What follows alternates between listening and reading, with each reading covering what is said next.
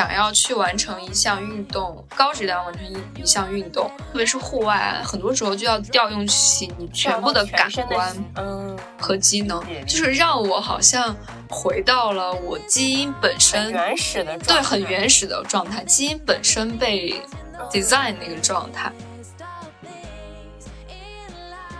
我觉得攀岩是一个很 I 的活动。你不用跟任何人交流，不用跟任何人交谈，你就爬就行了，也没有人 judge 你，因为每个人在看自己的戏，你会集中所有的注意力，你也不会看手机。当下我们注意力其实很短暂，因为老是被一些碎片化的东西所干扰。但是你一旦上墙，这些东西都不存在了，你前面的就只有这一条路，所以你更容易进入一个心流的状态。我觉得你是一个特别 open 的人，就是你很自然、很没有意识的去接受一切从你身上发生。我现在对社交圈的一个定位是，我已经不期冀一个社交圈能够满足我生活各方面的一个需求了。我觉得这是不可能的。对，我会就把它模块化。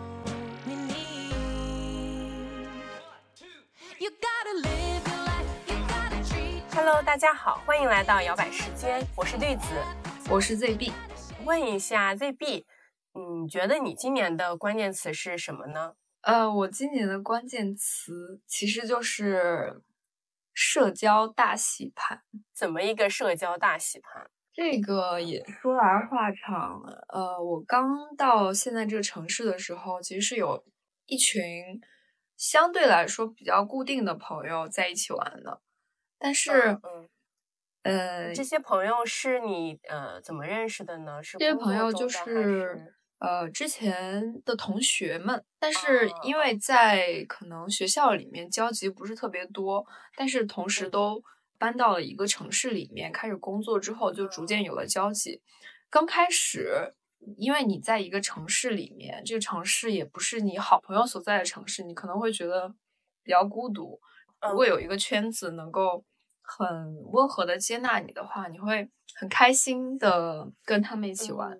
但是时间长了，其实多多少少会有一些自己的想法，关于呃，我想要打造一个怎样的社交圈，我喜欢跟什么样子的人做朋友，会有自己的想法。嗯嗯，特别是在你去玩了一个去了一个大聚会。然后聚会完之后，当你安静下来，就回到家里，开始去想刚刚发生了一些什么事情的时候，你会越来越发现自己到底想要的是哪一种社交圈。这个我也很有同感，对吧？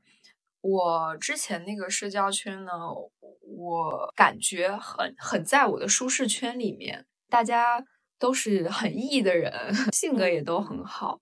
但是不知道为什么，就是我觉得我们出去吃饭就仅仅是为了吃饭，这个是我不想看到的。我总希望看到，呃，人与人之间有一些更深的交流。我聊我的生活也好，这样的交流吗？哎，对的，对的，就是这个样子的。你懂我。我们聊一聊生活也好，聊一聊。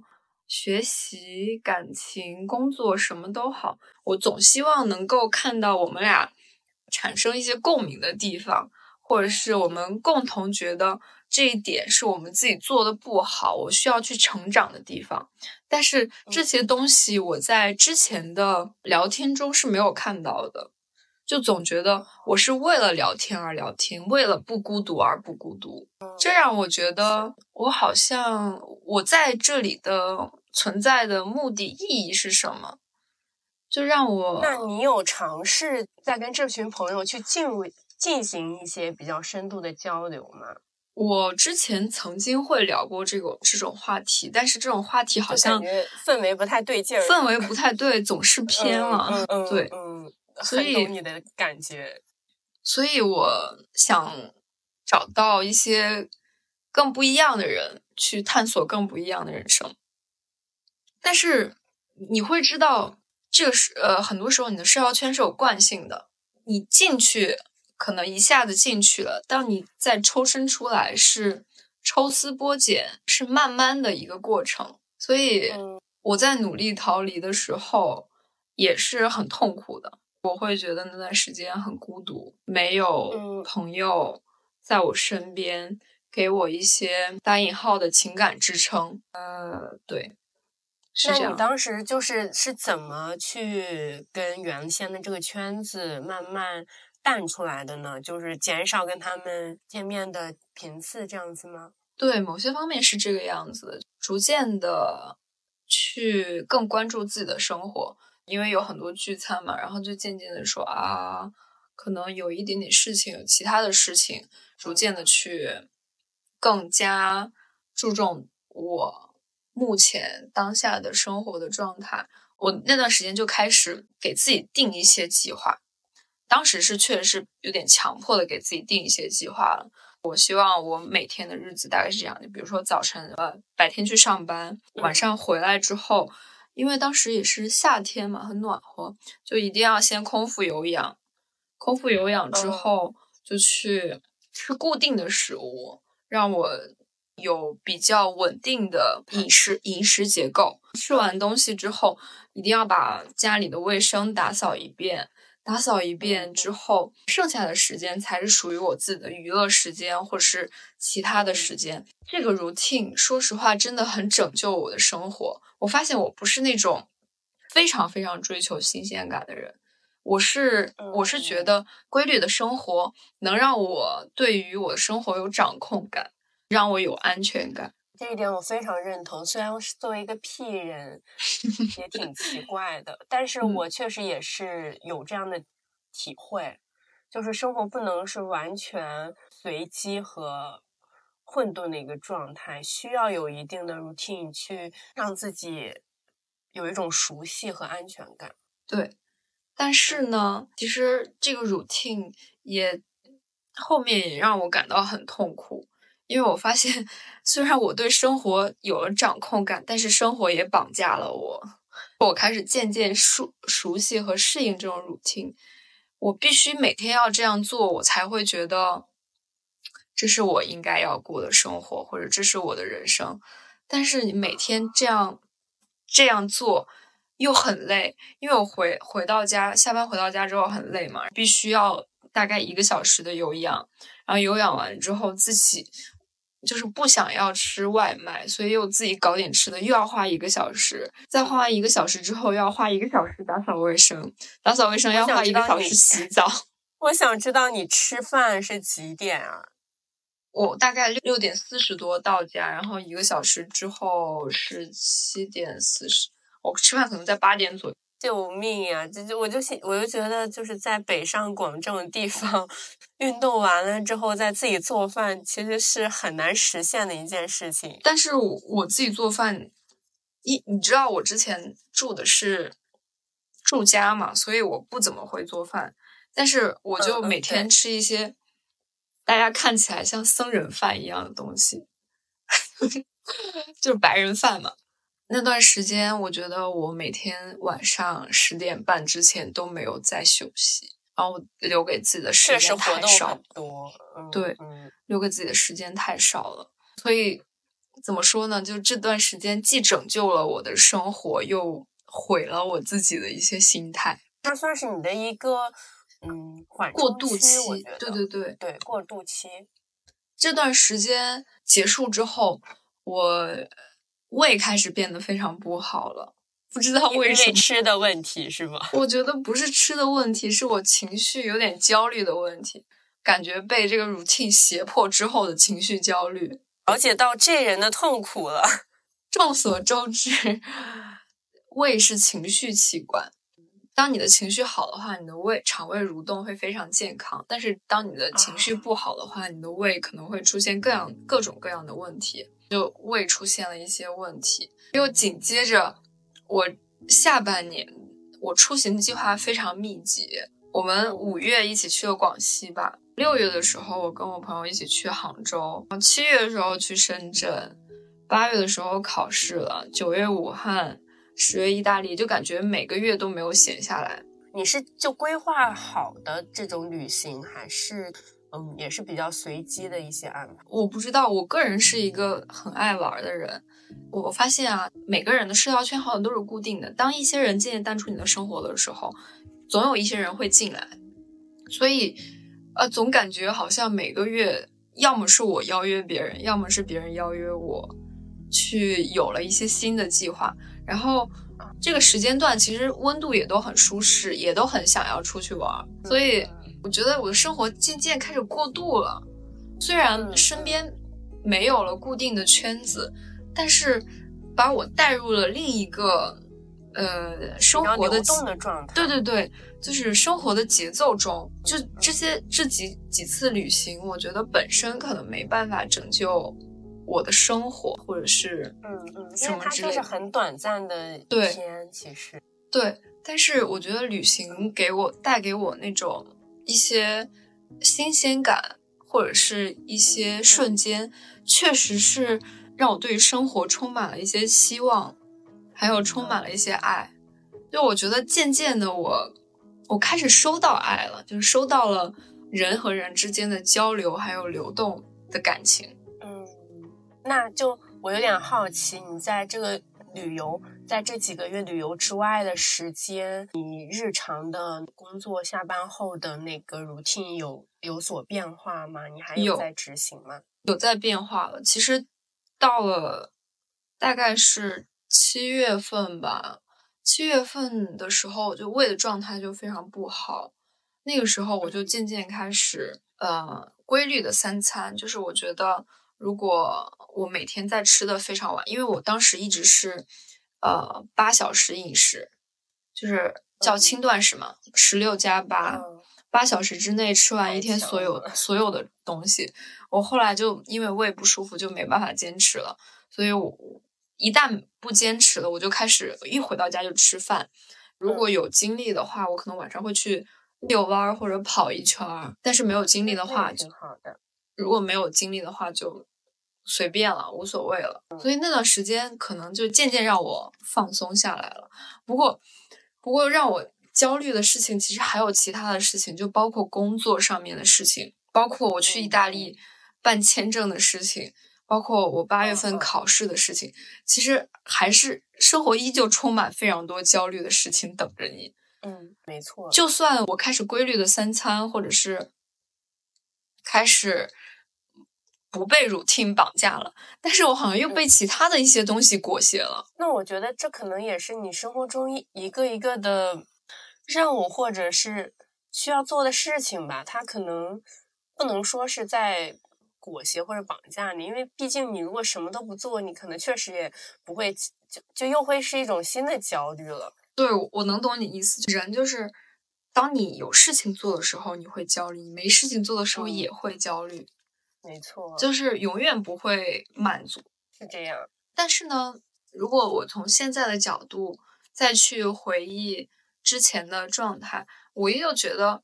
是一个值得回忆的回忆。嗯嗯，在不同的阶段可以去回看当时那个阶段了。对，我可以回看了，我我也能看到我每个月的状态或者进步。旅行这种，我觉得是最好最好看的。你每个月去了哪里，跟哪些人去了哪里，其实是一个非常好的回忆。你现在回回想起来，我都觉得很开心。比如说我们五月份去广西的时候。虽然去了一些什么 奇怪的地方，就 是景景点没有特别好，但是就是大家状态氛围非常好。对，大家在一起就很开心。是的，对。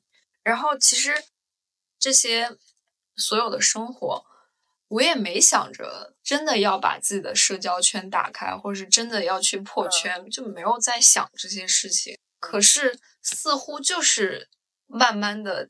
再从一个样子的生活变成另一个样子的生活。再举一个例子，就是我去意大利的飞机上，因为其他的小伙伴都是从上海飞，还有从英国飞的，从北京飞的只有我一个，所以我是第一个到意大利的。我是我一个人乘了飞机，我也不认识任何人。我当时刚开始还挺勇敢啊，还挺忐忑的。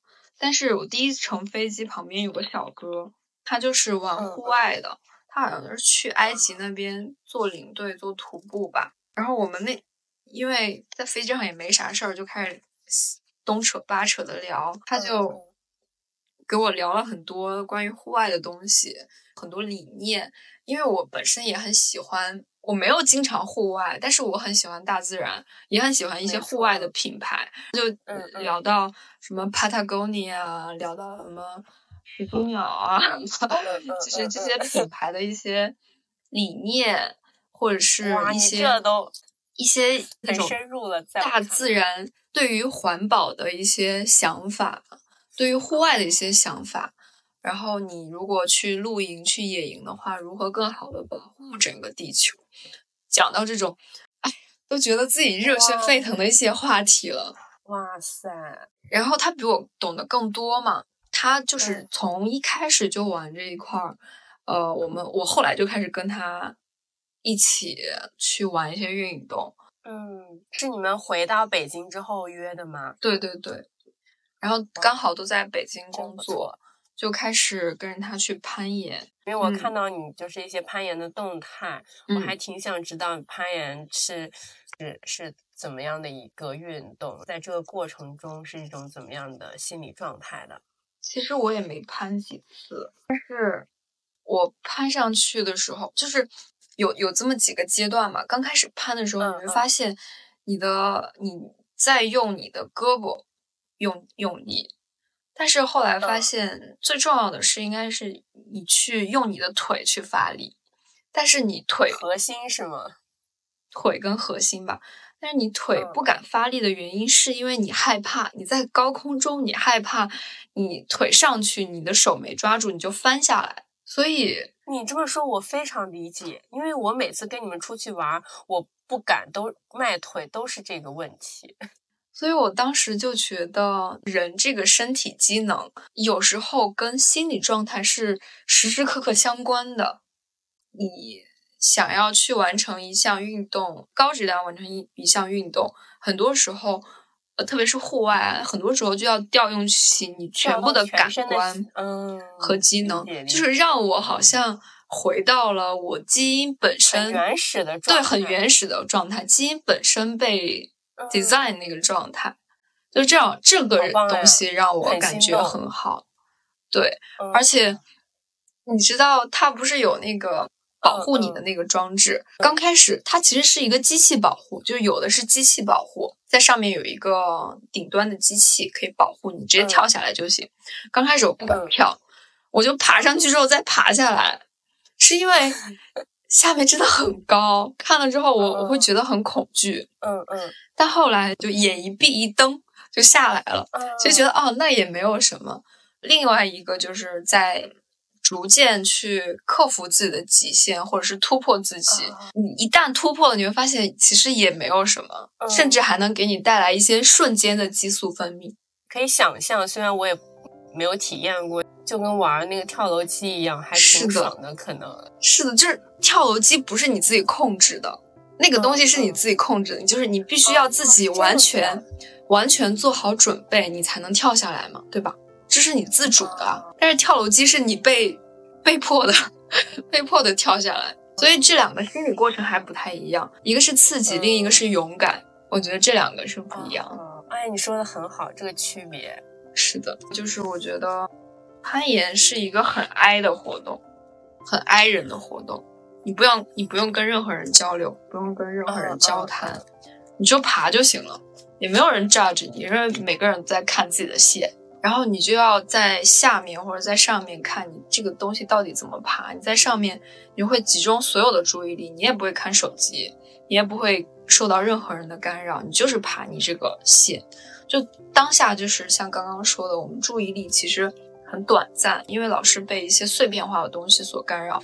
但是你一旦上墙，上开始攀的时候，你这些东西都不存在了，你前面的就只有这一条路，所以你更容易进入一个心流的状态。这就是运动的魅力。是的，是的，所以感觉给你带来了不仅仅是身体上的锻炼，可能更多是注意力。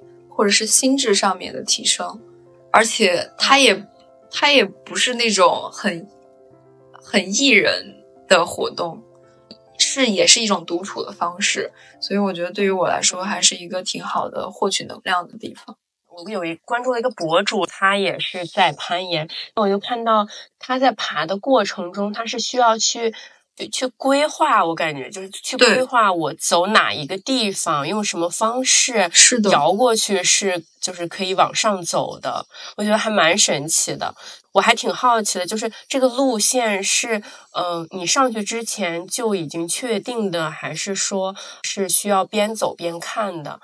它是有定线。它每一面墙上都有不一样的色块嘛，一般来说，一样的色块就是一条线。这样子的，对，一样。你就比如说，你现在要爬一个绿绿绿的石头，你就一直。呃，如果你想要完成这条线，意思就是你只能碰到绿色的石头，你不能踩任何其他颜色的石头，这是你的线。具体你要怎么走这条线，那就是自己的。方式了，你看看你到底是用哪一个脚去踩哪一块石头，还是用手去翻过去？我觉得这个都是你自己去规划的。当然，下面也有一些教练可以教你说你怎么爬会比较好。嗯，我听完很心动，可以去试，立马就看看附近的地方去试一下，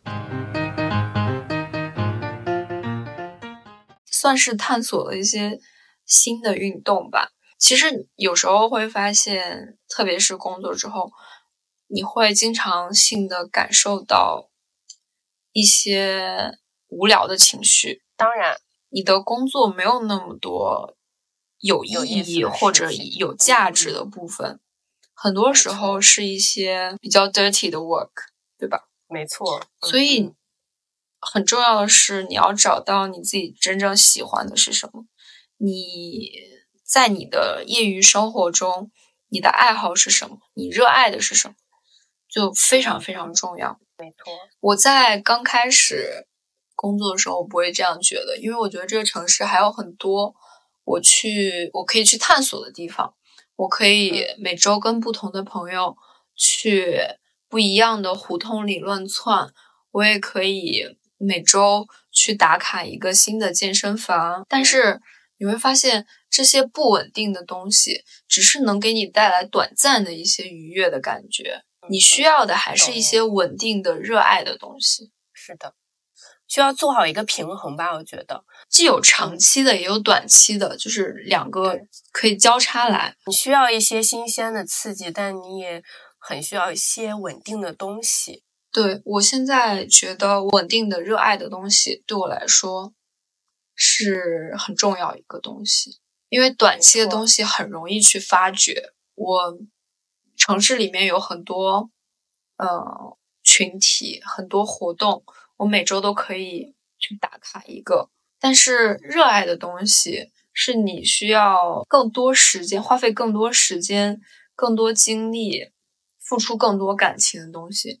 这个会既既能让你感受到成就感，就是你一一点点进步的一个成就感。也能让你感受到一种安全感，所以我渐渐渐渐开始更关注长期的东西了。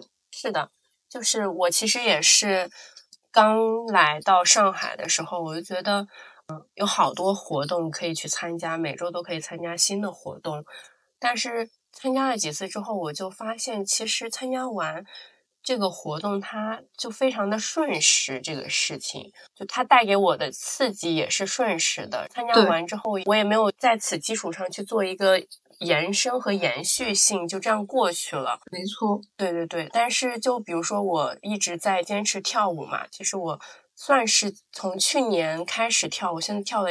快一年了，我昨天还刚好看了一下，就这一年我跳了有九十八节课，哇！就光听这个数字，我就已经很有成就感了。是的，对，真的很棒，有有一个延续性，然后可以看到自己的成长，然后同时就是在你真的不知道做什么的时候，你就第一反应就是我可以去跳舞，没错，没错，就这种感觉就会很安心，然后也能够感受到自己存在的一个。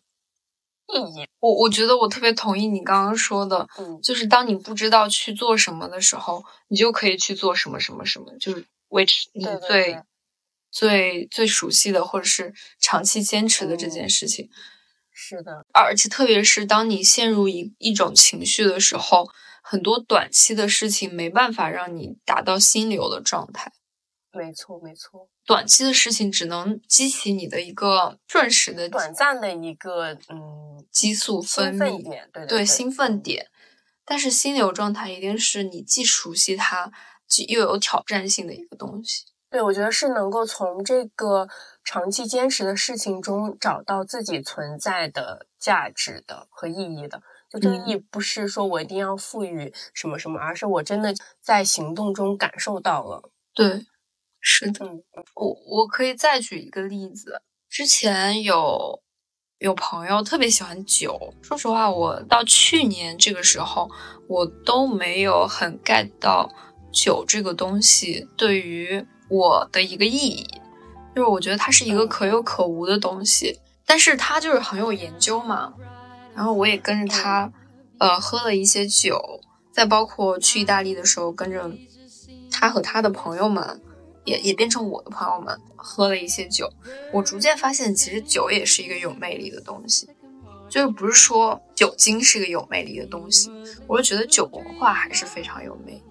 你能感受到不同酒在你口腔中的口感，你也能感受到自己独对于某种香味或者某种酒独特的呃喜爱，所以。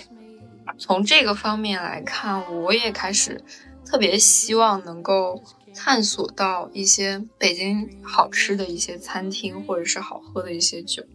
今年我觉得，呃，我比较喜欢那种小酒馆，就是不是连锁那种，我不喜欢那种连锁连锁的餐厅。因为连锁的餐厅其实他们虽然能做的很大，但是都很标准化。没有独特的东西，没有独特的故事、人，还有风格文化。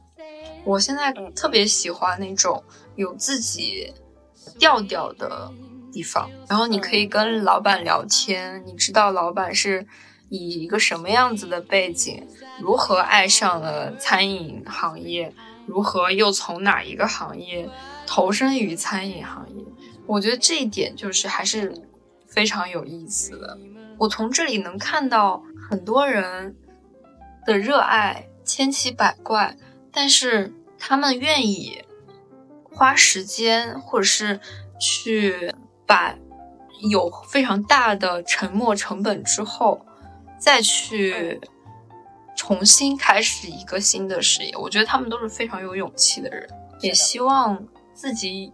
有机会能够找到这种热爱的东西，重新开始。你知道我听完你今年的这个故事之后，我最大的感触是什么吗？嗯，就是我觉得你是一个特别 open 的人，就是你接受，你很自然、很没有意识的去接受一切从你身上发生，你允许万事万物穿过你的那种感觉。我不能接受。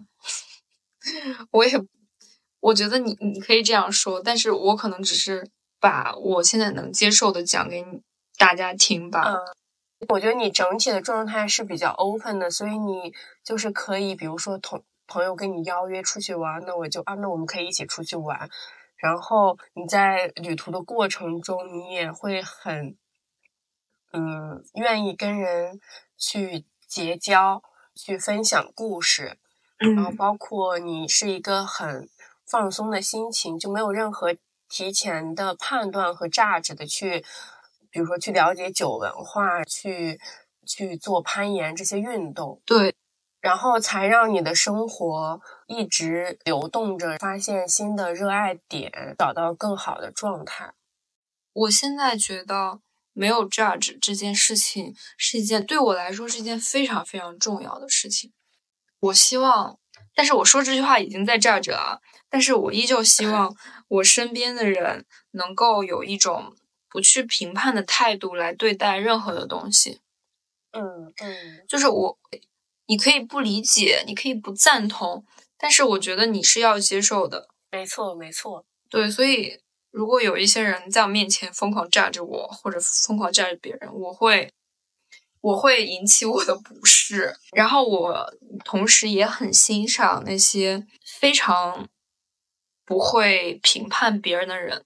你在他们的面前，你就可以最用最勇敢的做安全的去，对对对，很安全。你可以表达自己想表达的，做自己想做的事情。是的，都可以。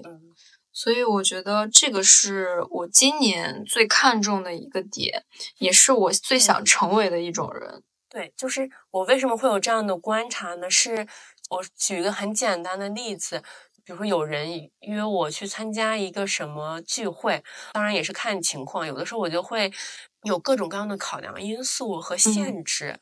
我的第一反应可能就是拒绝的，你知道吗？嗯嗯，我的思维惯性好像就是先去。拒绝，然后我再去想我为什么拒绝这些原因，我是不是其实是不必要的，然后我再去答应。就是我觉得我们这个思维模式是不一样的。我我其实能从外面呃懂你的这个状态，因为嗯，我也特别喜欢给别人发出邀约，但是我也习惯了别人拒绝我。但是我其实不完全懂很多人拒绝我的理由啊。因为我感觉很多人一起吃饭，就是也不会有一些尴尬的情形产生。你会怎么想呢？如果是很多人吃饭这件事情，我听完我就就我可能就没有别的理由，我就直接拒绝了。说实话，比如说超过我觉得超过六个人吃饭，我就已经不能接受了。尤其可能会有不熟的人那种，我就觉得他已经。就我觉得这个聚会对我而言是没有意义的，我没有办法去进行深刻的交流。对，没有办法，他不够私密，没有办法做深度交流。然后有不熟的人，我可能需要去花费我的社交属性去跟他在我的空闲时间耗费能量去交流。这件事情我就我我就会累，而且就是会觉得。嗯，有的人可能跟自己的调性不一致，也会让我很疲惫。我也是经历了几次之后，我觉得这大概率这种聚会都事后的印象都不太好。我懂你的意思。其实我不太喜欢超大规模聚会，比如说六七个人，因为你这种聚会上永远没办法认识到一个好朋友，因为大家都在说场面话。对，就是都是比较浅浅的交流。但是我更我我如果是假如说。两三个人喊我一起出去吃饭，但是我只认识其中的一个，我还是愿意去的。嗯，我觉得也不太行。我必须确保我跟我认识的人中熟悉的人是更多的，就不能说一共三个人，我跟我朋友认识，另外一个人不认识，这种我觉得我都我就已经在尴尬了，你知道吗？OK，你看我就是会有很多限制，所以就没有办法，丧失了很多机会和可能性。我觉得你不要这样想，因为每个人获取能量的方式是不一样的。你应该也听过这个，就是 E 人跟 I 人艺人就是从社交里面获取能量，I 人就是从独处里面获取能量。你就。遵循你的内心去做你想做的事情就好了。你永远不要觉得因为这件事情限制了你什么，但是它能限制你什么呢？比如说，我可以举个例子，我现在关系在在上海关系比较好的一群朋友，我跟他们认识，其实最开始是我加入我参加了一个大型聚会，我是在朋友圈看到了。一个姐妹，那个姐妹我们只是线上认识，但我一直很喜欢、很欣赏她，就一直想线下认识她，但一直没有机会，你知道吗？作为一个 I 人，你是很难主动去发起一次邀约的。OK，我就看到她有一天在朋友圈发，说是周五有没有一起人一起出去玩这样的邀约。嗯，然后我真的就是鼓足了我一年社交属性的勇气，就当时大家就有点像陌生人的那种状态，我就就。就是去参加那个聚会，在那个聚会上就算是跟他认识了。同时，因为他邀请了很多朋友，在那个聚会上就就和那个姐妹还有另外一个朋友，感觉大家聊的比较投机。虽然人很就是大型聚会，就是人很多，有的人就确实肯定会有那种气场不太合的人，聊不来的人，然后但是你也会在其中发现和你比较合的人。在那次聚会之后，我那个姐妹和那个另外一个朋友，他们两人就是也是认识比较久了，他们可能就是在那个聚会中也觉得我跟他们是能玩到一起的人。之后这个姐妹就会邀请我去参加他们别的聚会。我就是在那之后跟他的聚会中认识了现在的这群朋友，大家就是很能聊得来，每次聊天都是很安全的那种比较深度的聊天。所以说这个大型聚会就确实让我，它是一个出口窗口，让我认识到了这些朋友。如果没有没参加这个聚会，我可能又是不同的情况。但是你有没有想过一个问题？因为你现在。你对于自己的社交圈感到 OK 满足，所以你不会去参加这个大型，对，再去参加这个大型的聚会。如果你哪一天你会像我一样，你可能也会再去参加一个这样的聚会，然后又会认识新的朋友。这个有点看缘分吧，感觉到了就到了，感觉舒服。就 OK 了。是的，我觉得确实是我现在就是对自己的社交圈就还 OK，但是我还是也在复盘嘛。我觉得有一些想认识的人没有去真正深深入的交流，没有建立一个很好的联系，还是有一些遗憾的。觉得就是其实自己是可以去去去再向前一步的，加油！对对，明年继续加油。为了实现自己认识一些自己喜欢的人这个目标，我是愿意去做一些这样子的尝试的。但是，对对对，我是可以接受的。但是，可能今年就是这方面比较少。那那你如果明年如果有想的话，你可以去尝试的接触这些人，离他们更近一点。对，其实就说到破圈嘛，我们也是。就我其实之前一直不知道怎么跟不认识的人去。建立联系，甚至达到一个比较深层次的社交的这种方式，我觉得是很难的。因为我觉得我认识这个人，我想认识他，是因为我对他有很多的喜欢和欣赏在。然后我就通过线上的方式跟他交流，去表达我的欣赏的时候，我的整个人的状态会比较拘谨，不是一个非常轻松放松的状态。我不知道你能不能理解我的意思？你就 ask。他 out 就可以。你说你也不用说喜欢他。对，我觉得我是需要和他去线下见面，嗯，需要一些契机，线下见面才能真实的认识到这个人，同时让他真实的认识到我。我是很难在线上就和一个人展示自己的真实的状态和比较就是自然的状态的，我感觉。我觉得线线上你不论怎么展示都不是真实的状态，我感觉是吧？所以我觉得就是得还是需要一些契机，在线下见见面，逐步的达成我跟他。对，倒也不用太有压力吧，因为你喜欢人应该会有很多，就也不至于，也也不是只有一两个，对吧？所以你你第一个不成功就第二个呗，第二个不成功第三个呗。我觉得，当我发现了这个问题之后，之后我在跟他们一开始就是开场白，会改变一下之前的那个表达方式。之前我可能就是“嗨，你好呀，我是谁谁谁，我很喜欢你的什么什么内容，怎么怎么怎么样”，这样会让对方就有一种我比较喜欢他，但是我没有机会去展示自己的这样的一个感觉。我觉得，如果我是那个被表达的人，我其实也是这样子的感受，我感受不到你的。呃，让我喜欢的点是什么？就那你不用想那么多，你就直球一点。你可以表达说：“你好，我是谁谁谁，我喜欢你的什么什么，有机会可以一起出来喝咖啡啊。”然后他会问：“啊，什么？你从哪里看到我的内容的呀？”你说哪里哪里，然后你可以同时也抛出来，你说我也是一个呃播客的主理人。没错，我现在就是这样子的。对，我。不会把它局限在我对表达了对他的欣赏之后，我就无话可说，就就很想结束这个聊天的那种状态。我会去稍微 push 一下自己，会去多说一些内容。呃，比如说我在群里认识的一个人，就会去说我。是，我是谁谁谁，然后我自己也有经营一档什么播客节目，然后我就说我从你前两天的那个群里的什么什么发言中获取到了很多灵感，怎么怎样，就是我觉得提出这样的一个引子是有助于对话继续下去的，不然确实是很很尴尬，不知道这个话题怎么进行下去。是，同意，自然一点，让自己。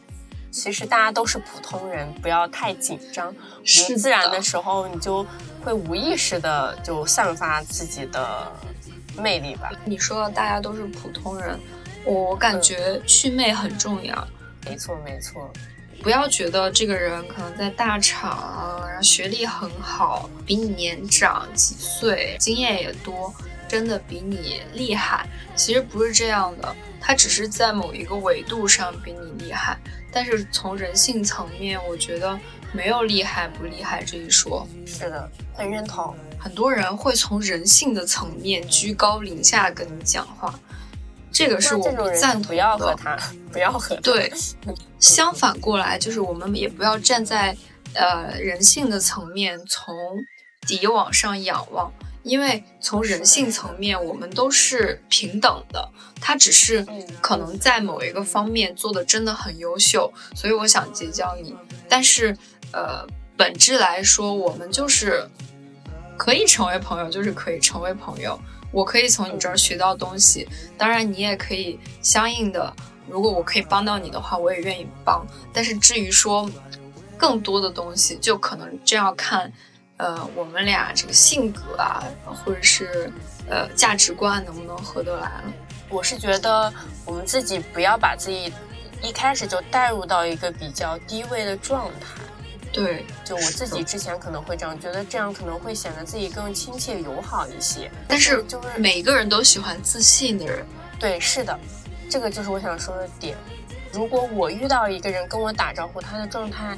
就太过谦虚，我反而就是我不知道跟他聊点什么，会有这种感觉，就觉得打个招呼就好了。对，是的。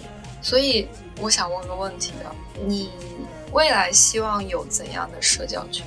嗯，其实我不，我也不知道我未来想有什么样的社交圈。我是我现在对社交圈的一个定位是。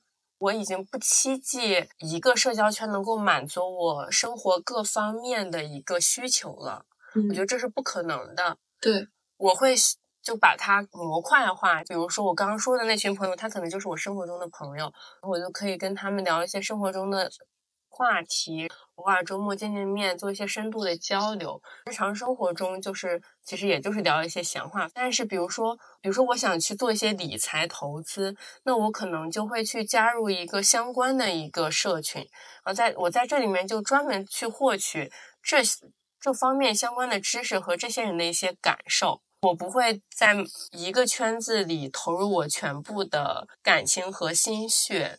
嗯，我我是这样子的。反正就是每天在不同的呃群里和圈子里去获取不同的能量，来填充我在社交方面的能量吧。对，还是很同意，是吧？我当时还在想，我到底想有个怎样的社交圈？后来我发现这个东西是无解的，因为你自己也是一个。流动的状态，我觉得自己的状态也在不同的变化，或者说是我可能是现在没有更好的期待，我现在已经对于目前的状态，呃，感到 OK，可以。我身边的朋友是我确实想要结交的朋友，我觉得是这样，所以我可能目前还没有对更好的未来有个更好的规划。我刚说的时候，我就意识到。我觉得这是分是深度社交还是浅度社交的，模块化是浅度社交，对不对？对，就是这种，比如说我要学什么知识的这种，我根本不关心这个人他的人是什么样子、价值观这些东西，我就是在这个群里获取到我想要的信息，同时可能也能大家一起交流一些问题的时候获取一定的情绪价值就够了。对，但是如果是一些深度社交，他们能跟我深度社交，肯定是我。跟他们在价值观或者是他们的性格各个方面跟我是比较搭的，是吧？对我还是很同意。但是我觉得我的社交圈里需要不一样的人，我需要一个，比如说角色 A，他是他确实是我跟我很像的人，也需要角色 B，他应该是我相反的人，我能看到更多的亲近的人的样本，然后我来确定，或者是我有更多的参考的空间。了解你的意思，这个我觉得还挺有意思。我觉得就是一种感觉，可能对就不能是一个很榨着别人的人。底色的东西大家是一样的，大家都是去呃努力生活的那种感觉吧，都在自己的领域里在做探索。对，就是这种，我觉得是一致，是同频就行了。我感觉人与人。交流好像就是看了一个感觉，因为我喜欢一个人，我我没办法说出来我喜欢你一二三四，是的，真的真的讲不出。但是我讨厌一个人，可以说出几天几夜，我真的我几天几夜我都讲不完，所以这个真的是靠感觉。嗯，然后如果跟你在一起舒服的话，我觉得那也是很好的缘分。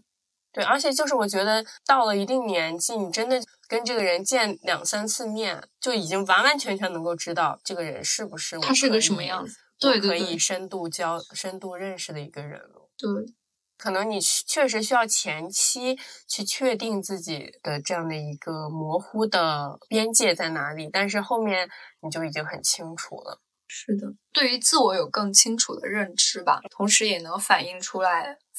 在你的社交圈上面，我刚突然就想到，稍微年轻一些的时候，可能上大学的时候，或者是刚刚上班的时候，其实会有一些社社交。我在结束了之后，会有一种很懊悔的感觉。我觉得我有点太暴露自己了，有一些太袒露自己的那种懊悔感。我懂你，觉得自己不应该展示这么多自己内心的想法。你知道是什么时刻开始转变的吗？是我经历了几份实习之后，我发现实习一开始的时候，就是大家对你第一印象产生的时刻。你的领导能初步判断你，你是个好用的人，还是你是个叛逆的人？你是个吃软的人，还是吃硬的人？你是能被 PUA 的人，还是不能被 PUA 的人？所以，我刚后来几份实习，我都非常反叛。我第一眼我就让他们看起来我就是一个冷漠的人，但我其实不是一个冷漠的人。我就希望给别人的印象是一个先苦后甜的状态，先给大家一个最低的印象，然后再渐渐的变成一个好的印象。啊。你是这样这样的一个模式，对我的第一份实习就真的就是被我现在想想都觉得那时候精神压力巨大，我觉得确实是自己有点太努力了，太听话了。然后到后面，我觉我也是会一开始把自己打造成一个比较无坚不摧的那种角色，但后面我发现，其实你在真正的工作中，这种人设也是会被打碎的，所以我就随意了。对。我正想说这个，我说就是工作到现在啊，我发现人设这个东西确实有，但是也就那样吧，就是做自己就好了。你的那个状态，你能不能接受这次任务？你能接受多强大的压，多强的那个压力？这些在你慢慢的工作中，你的上级就会也会感受出来。对，可能就你一开始的那个状态也会变的。没错，就是如果。只是一个短期的关系或者短期的工作来说，你的人设是可以立一下的。但是如果长期的话，其实倒也无所谓。我觉得是的，在后面我就不会在最开始的交流中就太说自己的感受和故事。也是一种保护自己的方式，就是当我能够感受到整个氛围是非常温和、包容，同时大家都能够理解你的时候，这个时候我才会去表达自己。我现在尝试不表达自己，什么时候我现在答吗？啊，不是，我现在是别人问一句我答一句。绝不多说，挤牙膏式问答。你一开始认识他就这样，还是说认识很久了也会这样？有会改变吗？一开始一开始是这样，嗯，当然，如果你问我，我也不一定会嗯但是绝不多说。我觉得这是我我现在变成这个样子，嗯因为觉得你说多了的话，有时候别人可能会因为这个去伤害你，嗯，会拿捏你。对，会拿嗯捏你。但是如果亲近的话，那还是要看关系是什么样子，你对他信不信任，是的，是的，这个这个就很难。难很难讲很难讲了，就是嗯，就是一种关系。是很微妙的感觉，对。嗯，这个感受我之前一直就还挺不好意思说出来的，没有想到其实大家都会有这种的感觉。是的，嗯，就是多多少少嘛，会有一些自己的考量。我小时候我觉得是个很 I 的人，然后开始向 E 转变的时候，我觉得别人对我的善意是很好的善意，很大的善意，所以我会想要去吐露自己的心声。嗯后来发现，别人的善意只是习惯性的善意，他嗯对谁都是这样。没错，没错，就是一个标准水平。对，所以后来才发现，哦，原来我不必这样做。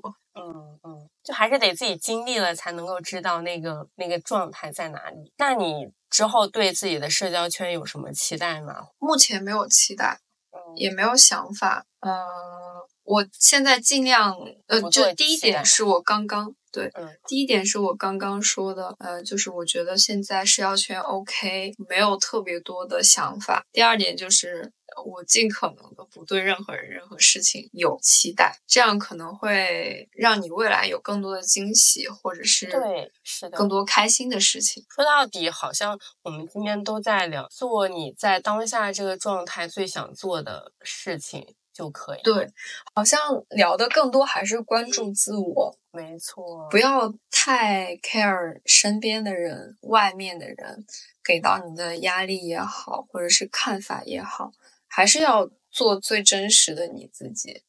说实话，我依旧我依旧觉得“自古套路得人心”这句话很对，但是我也依旧觉得套路这个东西不是长期主义。我可能一时间能完成这件事情，但是事情的完成永远不是一瞬间的事情，是一个长期的嗯，态度也好，或者是状态也好。是的，所以套路这个只能短暂的得到人心但是没办法长期的维系。所以还不如刚开始我也不想什么套路，我就最真实的做我自自己。是的，是的。突然有点升华的感觉。你的二零二三破圈的最终的结果，结果就是破圈成功，无意识的破圈成功，逐渐变得更加的自由，精神上自由。也希望大家二零二四有一个好的 plan，这人建议有一个好的 plan，然后不论完成完不成，就让它放在那里就好。你首先要计划，然后放轻松。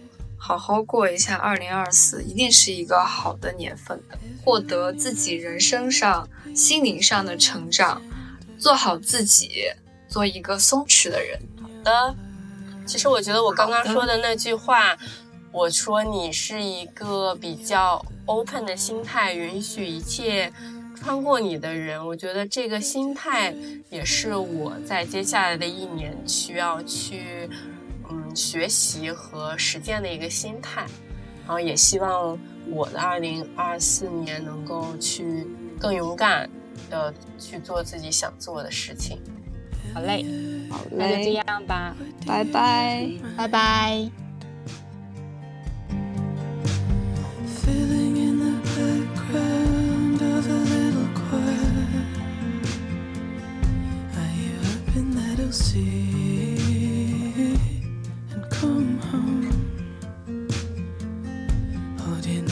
in your teeth and leave your light on. He was always gonna be